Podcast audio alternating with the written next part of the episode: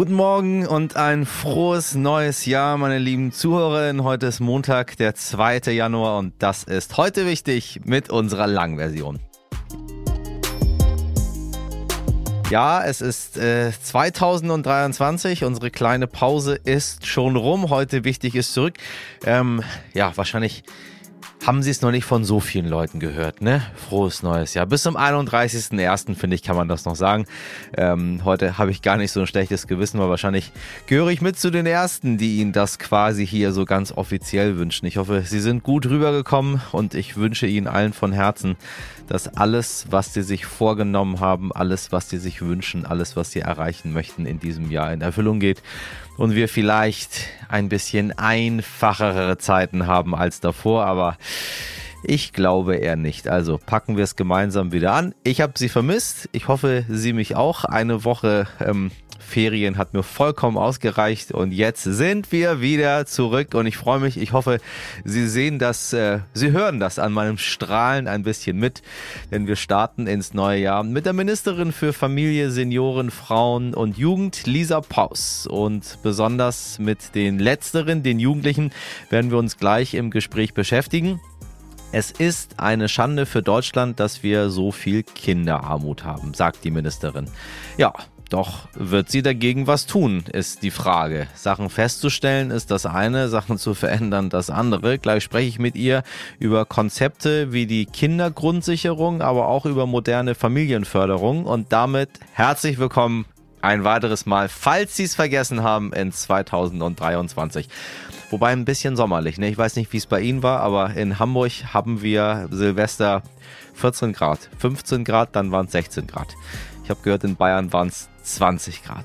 Ja, ich weiß auch nicht, wie sehr Sie ähm, Böller-Fan sind oder nicht. Äh, das hat den Rettungsdiensten der Feuerwehr und der Polizei wieder ganz viele Einsätze beschert. Also nicht, ob sie Fan sind oder nicht, sondern das ganze Geböllere. Ich habe ehrlich gesagt auf der Reeperbahn relativ wenig davon mitbekommen, dass man jetzt nicht böllert. Es war ein ich kann es Ihnen gar nicht sagen. Ich habe mich gefühlt wie bei den Olympischen Spielen oder bei der Eröffnung der Fußball-Weltmeisterschaft.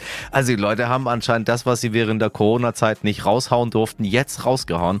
Äh, obwohl, wie ich gerade gelesen habe, über die Hälfte der Deutschen sagt, sie wäre für ein Böllerverbot, also dass man privat sich irgendwie Feuerwerk kaufen kann. Also gleich kommentiert mein Kollege, der Sternredakteur Christian Hensen, die Böllerei und sagt uns auch, was er sich von der Politik wünscht. Und los geidert.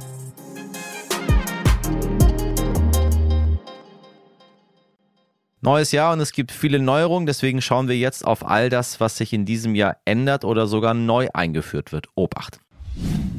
Hartz IV heißt nun Bürgergeld und sonst ändert sich nichts. Doch, es gibt in der Grundsicherung 50 Euro mehr. Alleinstehende erhalten nun also 502 Euro. Außerdem sollen die Jobcenter sich stärker um Arbeitssuchende kümmern und sie so verstärkt in vollwertige Arbeit statt in einfache Aushilfsjobs vermitteln.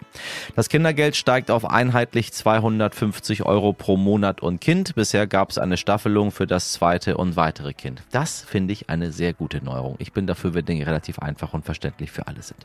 Rentner RentnerInnen können voraussichtlich mit mehr Geld rechnen. In Westdeutschland sollen die Renten im Juli um rund 3,5 Prozent steigen und in Ostdeutschland um gut 4,2 Prozent. Die Daten sind vorläufig, Klarheit gibt es erst im Frühjahr. Und Menschen, die in Frührente sind, dürfen seit gestern unbegrenzt viel dazu verdienen. Der Mindestlohn in der Pflege steigt in diesem Jahr in zwei Stufen, im Mai und im Dezember. Für Pflegehilfskräfte gibt es dann einen Stundenlohn von bis zu 14,15 Euro und für Pflegefachkräfte bis zu 18,25 Euro. Die Krankenkassenbeiträge werden um voraussichtlich 0,3 Punkte auf durchschnittlich 16,2 Prozent angehoben. Mehr Haushalte sollen Wohngeld beziehen dürfen, insgesamt bis zu 2 Millionen.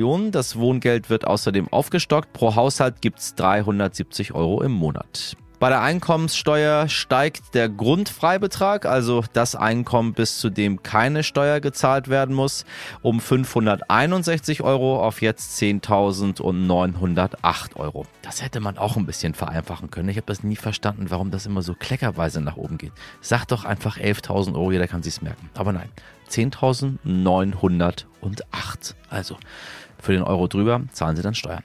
Bei sogenannten MIDI-Jobs steigt die Verdienstgrenze. Bis zu 2000 Euro Einkommen bezahlen Beschäftigte geringere Sozialversicherungsbeiträge. Wer im Homeoffice arbeitet, kann künftig statt 600 bis zu 1260 Euro Homeoffice-Pauschale bei der Steuererklärung absetzen oder ansetzen, wie immer sie möchten. Mal gucken, ob es dann gewährt wird. Kroatien hat den Euro eingeführt. Wir werfen Konfetti, deswegen gibt es nun zusätzlich neue Euromünzen. Viele Gas- und Stromkunden können ab März mit einer Entlastung rechnen. Dann sollen die geplanten Preisbremsen starten. Für 80 Prozent des Vorjahresverbrauchs bekommt man dann einen Preis von 12 Cent pro Kilowattstunde garantiert. Für Fernwärme 9,5 Cent. Das gilt dann auch rückwirkend für Januar und Februar. Da bin ich echt mal gespannt, wie das umgesetzt wird. Ich habe ehrlich gesagt noch keine Ahnung, wie, wann, wo das alles zurückkommt oder wie das bezahlt wird. Was ich aktuell nur sehe, ist, dass Menschen ganz schön viel mehr zahlen müssen. Und ich weiß nicht, wie die das wuppen sollen. So. Restaurants, Bistros und Cafés müssen künftig Getränke und Speisen für unterwegs auch in Mehrwegbehältern anbieten. Warum nicht nur in Mehrwegbehältern, frage ich mich. Die Steuern auf Zigaretten, Zigarillos und Tabak steigen. Packungen mit 20 Zigaretten kosten künftig durchschnittlich 18 Cent mehr. Das 49-Euro-Ticket für den gesamten Nahverkehr in Deutschland soll im April oder Mai starten. Und das ist wichtig für alle, die zwischen 1959 und 1964 geboren wurden. Wenn sie noch einen alten rosafarbenen Papierführerschein haben, dann müssen sie diesen bis zum 19. Januar in einen fälschungssicheren Scheckkartenführerschein umtauschen. Und nach geänderten DIN-Normen müssen in einem neu gekauften Kfz-Verbandkasten ab dem 1. Februar zwei medizinische Masken enthalten sein, weil die Straßenverkehrsordnung noch nicht angepasst ist, besteht keine Pflicht zum Nachrüsten von älteren Verbandskästen. Gesetzlich Krankenversicherte, die krank werden, müssen dem Arbeitgeber ab nun an keine Arbeitsunfähigkeitsbescheinigung auf Papier mehr vorlegen. Juhu! Diese Daten übermittelt die Krankenkasse nun direkt auf digitalem Wege. Meine Damen und Herren, herzlich willkommen in 2023. Deutschland geht nach vorne. Und seit gestern gilt auch ein Notvertretungsrecht für Ehepartner. Sie können künftig in Notfällen gesundheitliche Entscheidungen füreinander treffen. Der Ehepartner wird demnach automatisch zum Bevollmächtigten der Partnerin, sollte diese keine eigenen Entscheidungen mehr treffen können.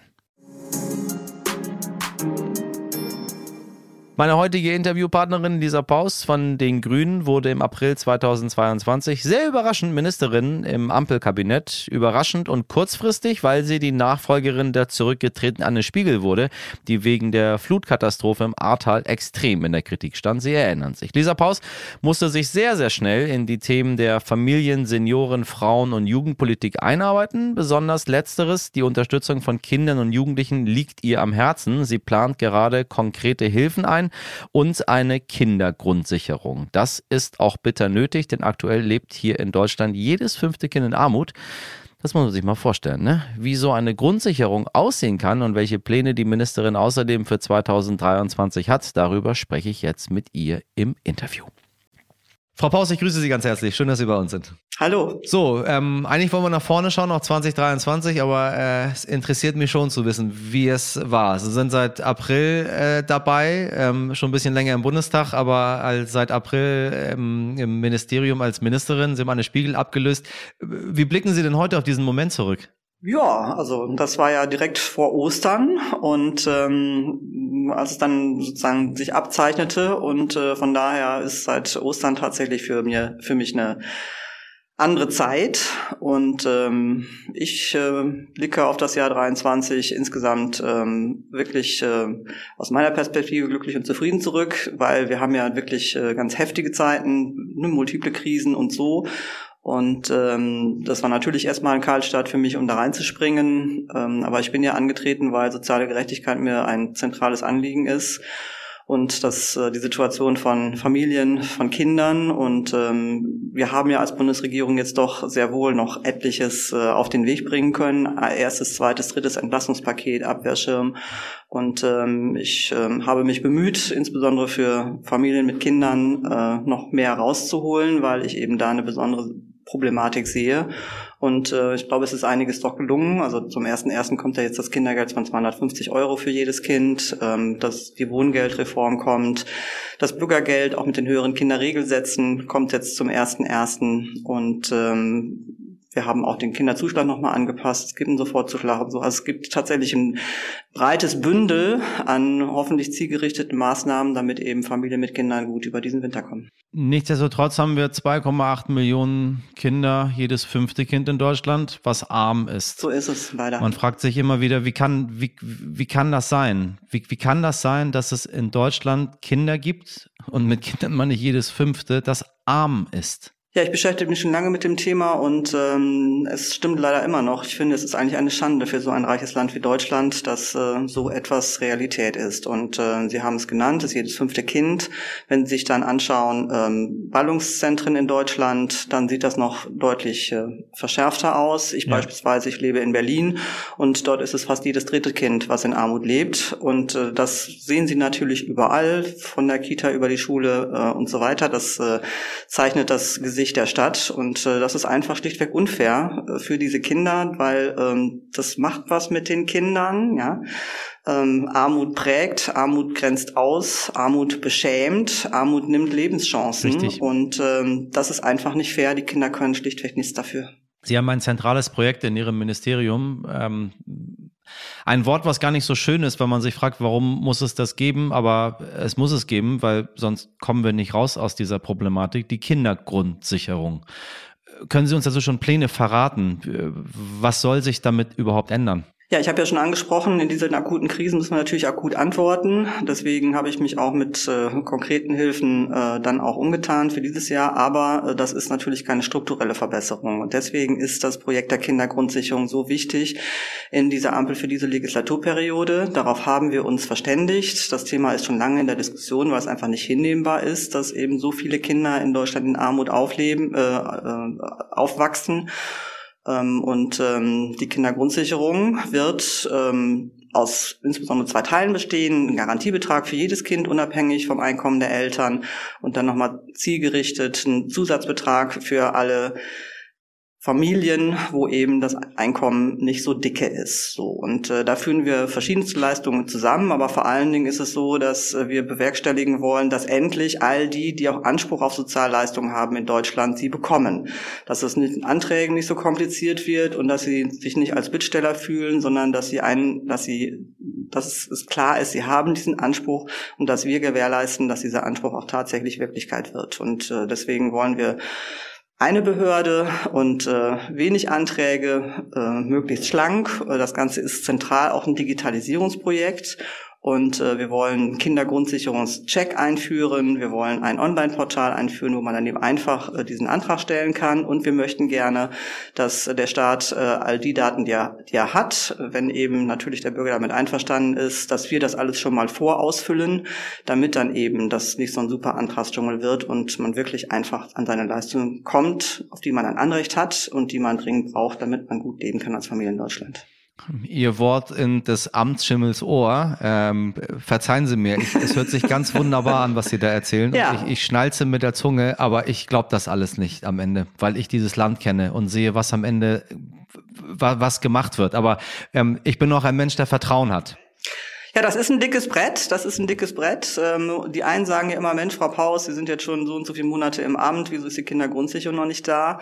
Und äh, richtig ist, all die, die bisher mit den verschiedenen Leistungen zu tun haben, die Experten, die sagen mir umgekehrt, oh, Frau Paus, irgendwie bis 2025, das ist aber ehrgeizig.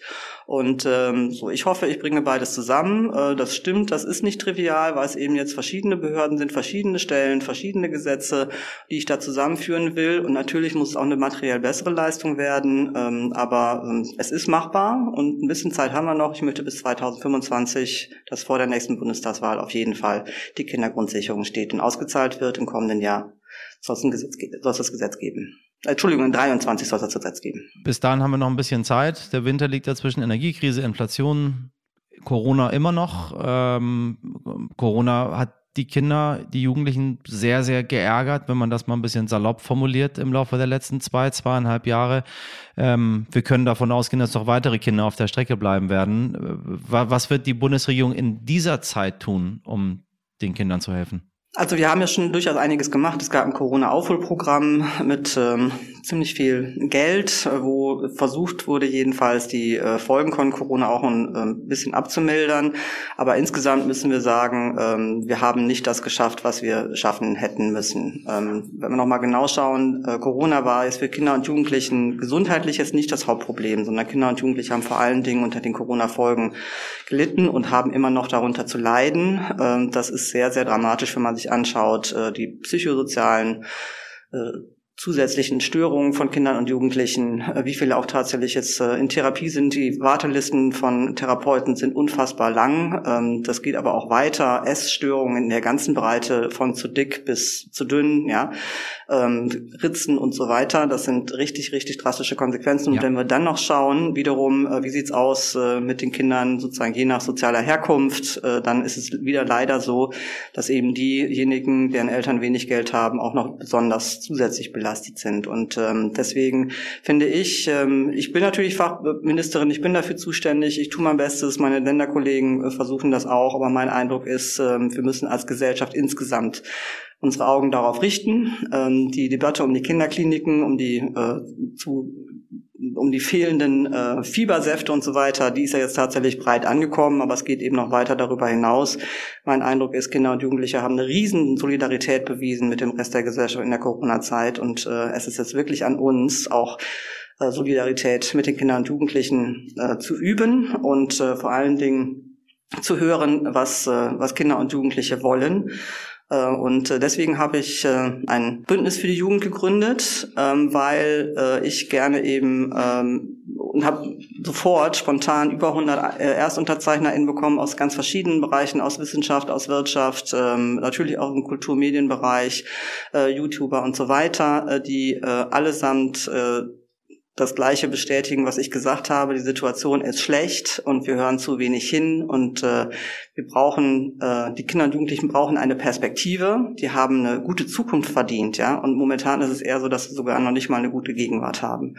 Und äh, deswegen sammle ich diese Menschen, ähm, die eben auch sich jeweils verpflichten, konkret was für Kinder und Jugendliche zu tun, ja. aber vor allen Dingen eben auch darüber zu reden, dass wir mehr tun müssen für die Kinder und Jugendlichen, dass wir sie sehen müssen, dass äh, wir sie hören müssen, dass sie mehr Rechte bekommen, dass sie mitbestimmen dürfen. Das ist das, was mich tatsächlich umtreibt. Ich meine, wir haben immer noch leider viele Menschen in Deutschland, die das Vertrauen in die Politik irgendwie verloren haben. Und ich meine damit nicht die, die Menschen, die die AfD wählen, die sowieso in vielerlei Hinsicht äh, verloren sind in dem, was sie tun, sondern ich meine die die jungen Menschen. Wir haben das bei Fridays for Future gesehen. Ich glaube auch ein genau. Grund dafür überhaupt, dass die Ampel in der Form zustande gekommen ist. Wenn die nicht auf der Straße gewesen wären, wäre das vielleicht alles ein bisschen anders ausgegangen. Noch deutlicher sehen wir das jetzt aktuell bei den Aktivistinnen der, der letzten Generation.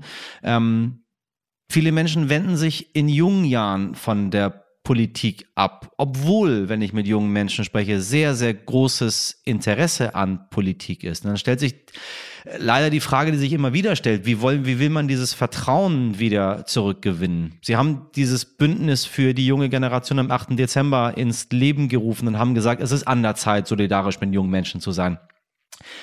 Ganz einfach, jetzt vielleicht ganz ohne Politik, was müssen wir tun? Weil das ist ja ein Interesse sowohl von Ihnen als auch von mir, dass wir, äh, dass wir insbesondere jungen Menschen wieder zurückbekommen und sagen, nee, wir sind ein Land, in dem viele Dinge sehr gut funktionieren und die anderen Dinge müssen wir gemeinsam erarbeiten.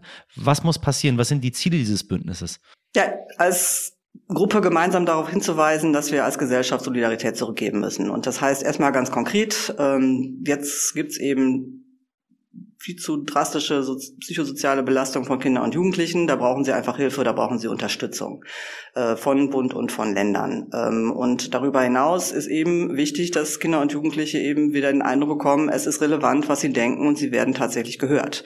Äh, die, wir haben ja jetzt tatsächlich als Ampel äh, das äh, Wahlalter gesenkt für die Europawahl auf 16 Jahre. Ich glaube, das ist wirklich auch eine wichtige Maßnahme, weil es ein klares Signal ist an die Kinder und Jugendlichen, wir wollen euch hören. Aber Beteiligung geht natürlich noch viel breiter. Demokratie ist ja nicht einfach nur alle vier Jahre mal abstimmen gehen, ja, so, sondern äh, es ist äh, wichtig, die Demokratie lebt davon, dass eben Menschen sich beteiligen und natürlich auch Kinder und Jugendliche. Wir haben jetzt noch mal eine ähm, Standard entwickelt, wie eben gute Kinder- und Jugendbeteiligung Beteiligung geht. Die ähm, haben wir jetzt auch an alle Kommunen, äh, Träger und äh, Länder geschickt. Äh, das kann ja auch schon in der Kita anfangen. Natürlich kann ein Kita-Kind mit darüber ähm, entscheiden, äh, was es wie Essen zum Beispiel aussehen soll oder wie ähm, der Tag gestaltet werden soll, welches Spielgerät irgendwie das ist, was, was, was dieses Kind besonders anregend findet. So, und das geht eben in der Schule und so weiter weiter. Das ist, glaube ich, ganz entscheidend, dass sie eben mitreden sollen. Und ähm, Deswegen, ähm, wie gesagt, gibt es diese Menschen, die das auch so sehen, das unterstützen, die sich jeweils selbst verpflichten. Frau Almdinger zum Beispiel ist eine relativ bekannte äh, Wissenschaftlerin, ähm, die sich viel mit ähm, ähm sozialen Fragen beschäftigt, von Kindern und Jugendlichen, aber auch allgemein. Äh, die lädt jetzt auch äh, Kinder und Jugendliche zu sich nochmal ein, ähm, nicht um sie als Objekte sozusagen zu untersuchen, sondern tatsächlich um von ihnen zu hören, äh, was sie umtreibt und was sie eben jetzt auch anders machen können. Ähm, ich werde im Februar nochmal eine Konferenz haben zur Situation der Kinder- und Jugendgesundheit. Ähm, da geht es zum einen darum, festzustellen, wie furchtbar ist eigentlich der Befund. Stimmt das, was mir jetzt so zugetragen wird? Ich befürchte ja. Und dann aber eben auch, was können wir ändern, was können wir tun? Das werden wir auf dieser Konferenz besprechen. Nicht nur mit Experten, sondern eben auch mit den Bündnisteilnehmern. Und äh, äh im Mai möchte ich äh, Jugendpolitiktage machen, wo ich über 1000 Jugendliche nach Berlin einlade. Aber richtig toll fände ich, wenn nicht nur ich das machen würde, sondern wir tatsächlich in ganz Deutschland im Mai Jugendpolitiktage machen würden würden und miteinander darüber sprechen würden, was brauchen Jugendliche, was ist deren Perspektive und ähm, sie mitentscheiden lassen über unsere Zukunft, weil ähm, das ist noch viel mehr ihre Zukunft als unsere. Wissen Sie was, das finde ich super. Ich mache da mit. Geht mir gerade durch den Kopf. Wir haben nämlich vor ja. kurzem ein, Theater in Hamburg übernommen und mir war es immer ein Ziel, dieses Theater nicht nur äh, zwei Tage, äh, zwei Stunden am Abend zu bespielen, wenn Comedians und Kabarettisten kommen, irgendwie von 20 bis um 22 Uhr, sondern es auch irgendwie tagsüber zu bespielen. Ähm, ich schreibe Ihnen, ich finde das eine gute Idee, dass wir sie reinholen und mal fragen, was die Jugendlichen überhaupt wollen. Ähm, genau. Und dann mit ihnen darüber zu sprechen, ob das auch geht oder nicht geht, weil äh, wollen und umsetzen sind dann verschiedene Sachen. Ich, ich, ich melde mich genau, bei Ihnen. Da haben Sie gerade, haben Sie bei mir einen Hebel umgesetzt. Ähm, Super. Sie, sind, Sie, Sie, machen ja als Familienministerin nicht nur Jugendliche und Kinder. Äh, wir haben ja noch Väter und Mütter. Ähm, äh, wir haben ältere Menschen in, der Genera in, im, äh, in unserem Land. Wir haben Seniorenpolitik. Ähm, vielleicht mal dieser Vaterschaftsurlaub, weil da bin ich ein bisschen drüber gestolpert. Äh, es kam mir so ein bisschen so vor, als würden sie, würden sie diesen Begriff Vaterschaftsurlaub gar nicht so, so gerne haben. Äh, der Hintergrund ist, dass die EU-Richtlinien sagen, ähm, der muss jetzt umgesetzt werden.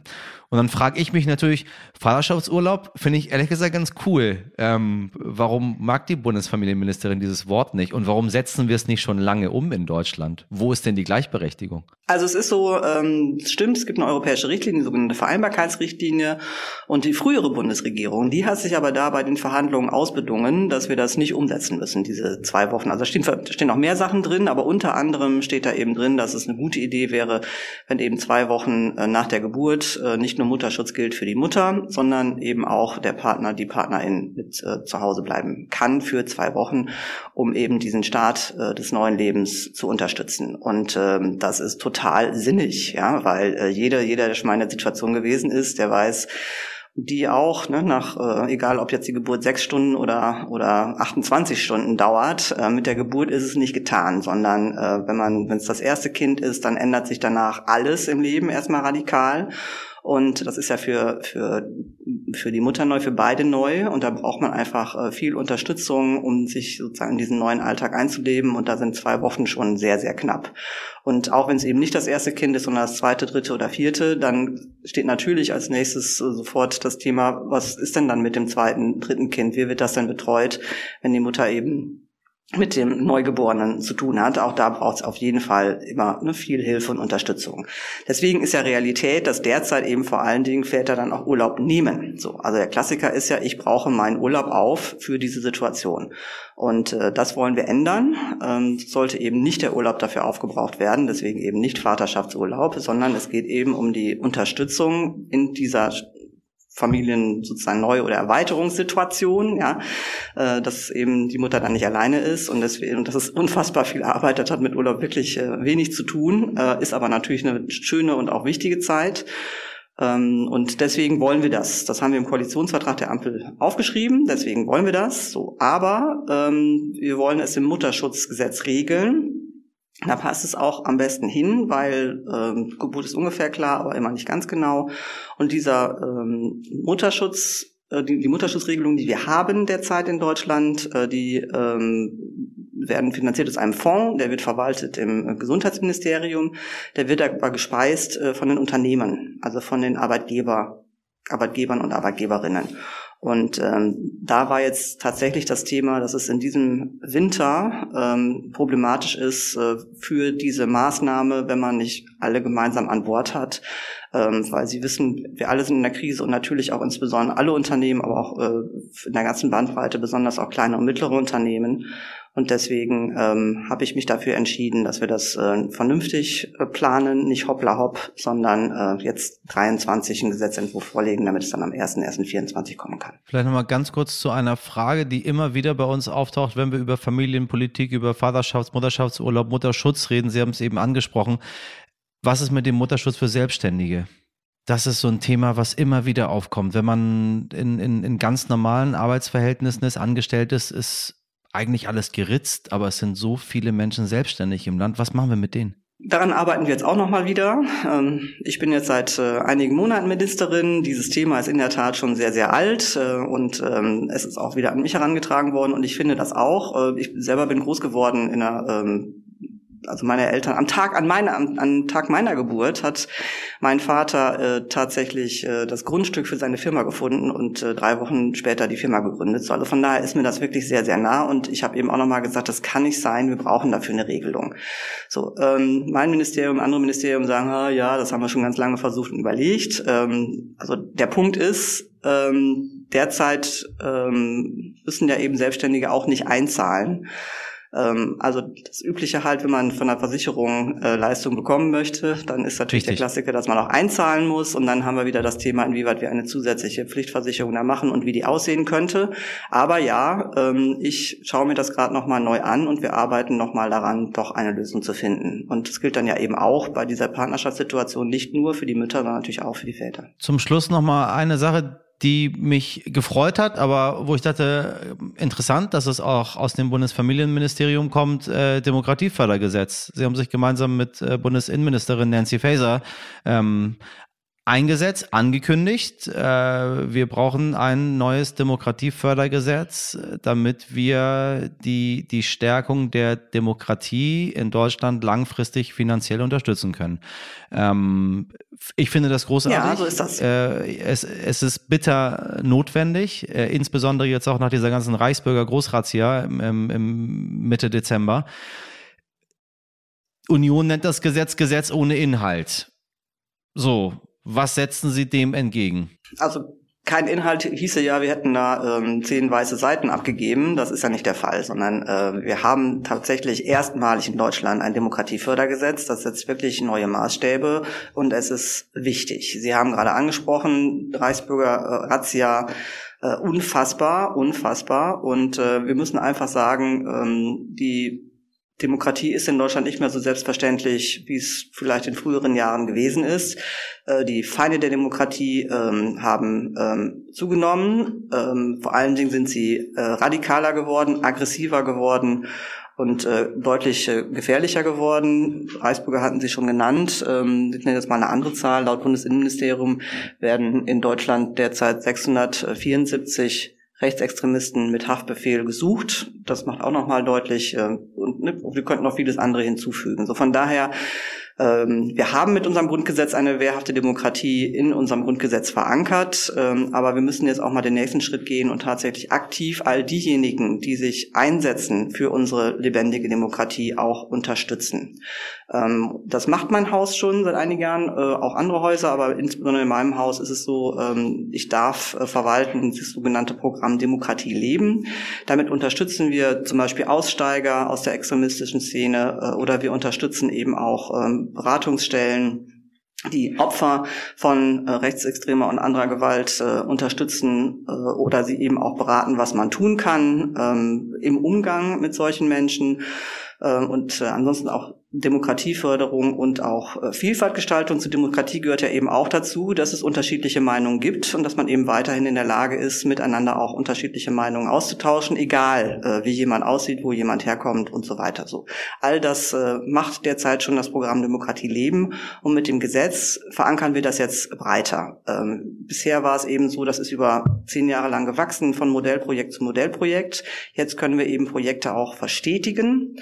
Äh, Strukturen, die wir einfach brauchen. Ja, zum Beispiel auch Demokratienetzwerke zwischen äh, Kommune, Polizei und äh, Zivilgesellschaft, ja auch ganz wichtig. Ja, dass äh, NGOs haben sich ja oftmals gar nicht mehr hingetraut, zu einer Polizeidienststelle irgendwelche Dinge anzuzeigen oder auch teilweise in Kommunen ist das schwierig, so sowas äh, zu unterstützen, zu stabilisieren. Äh, das äh, macht das Programm bisher und mit diesem Gesetz äh, stellen wir das jetzt auch andere Beine. Und äh, außerdem ist es so, dass ähm, bisher sich das konzentriert hat, insbesondere auf Kinder und Jugendliche, sozusagen aus der Historie und aus meinem Haus heraus. Und äh, wir wissen aber ja nun mal sehr deutlich, dass äh, in diesen Zeiten, das ist kein Kinder- und Jugendpolitisches Thema, sondern Demokratieförderung brauchen wir in der ganzen Breite. Wir brauchen das äh, von Norden bis Süden und von Osten bis Westen und wir brauchen das in der analogen und auch in der digitalen Welt. Denken Sie an das ganze Thema Hass. Ähm, so auch da gibt es entsprechende Unterstützung, Hate Aid beispielsweise, die eben auch Betroffene unterstützt. Äh, all das sichern wir jetzt mit dem Gesetz ab und deswegen ist das wirklich ein tolles wegweisendes Gesetz, für was ich sehr froh bin, dass ich das sozusagen vor Weihnachten noch ins Kabinett bringen konnte. Ich finde das auch wirklich großartig, weil ich mich an die Anschläge von Hanau erinnere und äh, kurz danach, das war übrigens der jetzige Bundeskanzler Olaf Scholz als Finanzminister damals, der ähm, äh, viele der Projekte Demokratie aus dem Demokratie-Leben-Programm damals abgesägt hat, weil es dafür einfach kein Geld mehr gab ähm, oder man kein Geld mehr zur Verfügung stellen wollte und dann viele Unternehmen, äh, die jahrelang wirklich sich dafür eingesetzt haben, ähm, das Grundgesetz aufrechtzuerhalten in dem Land, plötzlich vor dem Nichts dastanden und man sich fragte, was soll das? Was soll das genau in diesen Zeiten so etwas zu machen? Aber ähm, ich bin froh, dass genau, man das, das erkannt sich, hat. Genau, ne? wenn man sowas dann einfach wegfallen lässt, äh, das wissen wir alle, das rächt sich. Und äh, mit, dem mit dem Demokratiefördergesetz äh, ist es jetzt so, dass der Bund verpflichtet ist, etwas zu tun, die Demokratie zu fördern. Frau Paus, ich danke Ihnen ganz herzlich für das Gespräch und Ihre Zeit. Ich danke Ihnen. Ohren auf. Ja, die Rubrik heißt Ohren auf, aber in den vergangenen Tagen und besonders in der Silvesternacht hieß es für viele eher Ohren zu.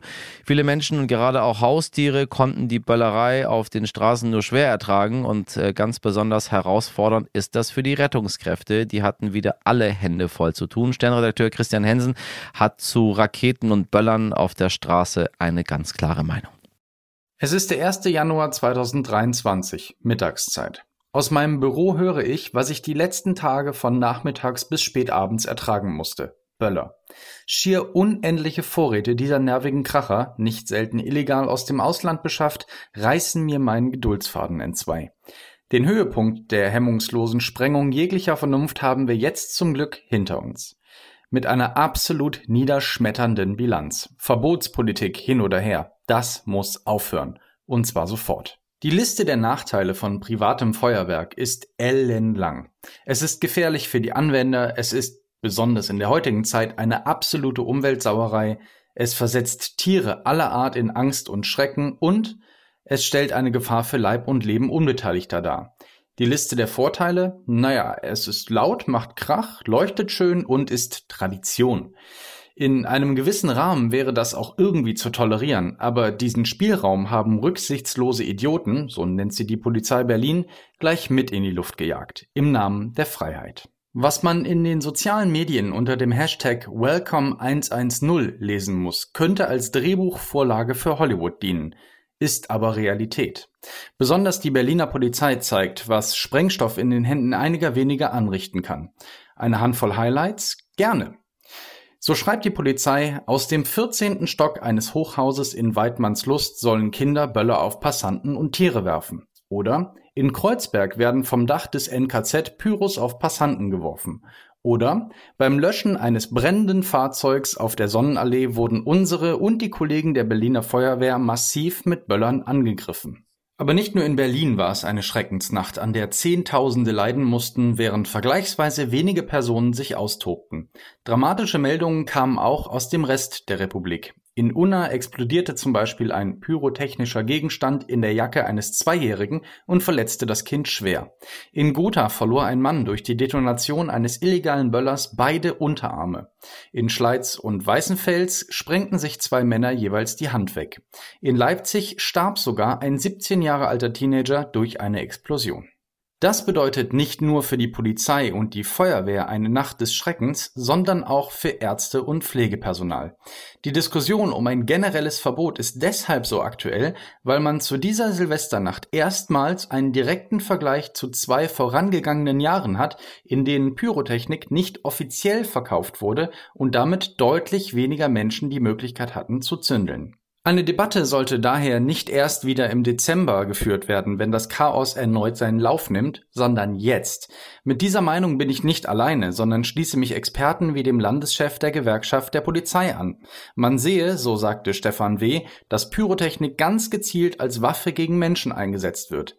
Ich frage, wie kann man das zulassen? Ein Appell an die Eigenverantwortung hat sich nun doch wirklich erledigt. Die vergangene Nacht, oder eigentlich sogar die vergangenen Tage haben gezeigt, dass das gar nicht funktioniert. Die Freiheit weniger, die meinen, sich durch die Nacht ballern zu müssen, hat so schlimme, so vermeidbare Folgen, dass man es nicht länger hinnehmen sollte, dass die Dinge sind, wie sie sind. Kontrolliertes, schönes Feuerwerk zu Mitternacht, geplant und gezündet von Profis. Gerne, warum nicht? Gigantische Böller und Raketen in den Händen oftmals angetrunkener Personen, ich meine, Schluss damit. Und ich sage das, während es draußen noch immer kracht. Vielen Dank an Christian Hensen. Und das war sie auch schon, die allererste heute wichtig Ausgabe im neuen Jahr. Die Feiertage sind vorbei. Wir nehmen wieder Anlauf und starten in ein hoffentlich gutes, schönes, tolles, friedliches, gesundes Jahr 2023. Und auch in diesem Jahr dürfen Sie uns sehr gerne schreiben an heute wichtig Themen, die Sie bewegen, Ihre Meinung zur Sendung oder Sie melden sich einfach mal so, die Redaktion und ich. Wir freuen uns über jede Mail. Unseren Podcast hören Sie auch in der kostenlosen RTL Plus Musik App. Dort finden Sie neben uns auch viele andere Podcasts, die ganz, ganz großartig sind. Also schauen Sie mal rein und folgen Sie dort auch den anderen KollegInnen gerne. In der Redaktion waren heute meine wundervollen Neujahrsmäuse, denen ich äh, ebenfalls ein frohes neues Jahr wünsche. Mirjam Bittner, Dimitri Blinski, Laura Chapo und Jennifer Heinzel und in der Produktion Wake One. Starten Sie gut in dieses neue Jahr. Ich wünsche Ihnen einen schönen Montag. Machen Sie was draus. Ihr Michel Abdullahi.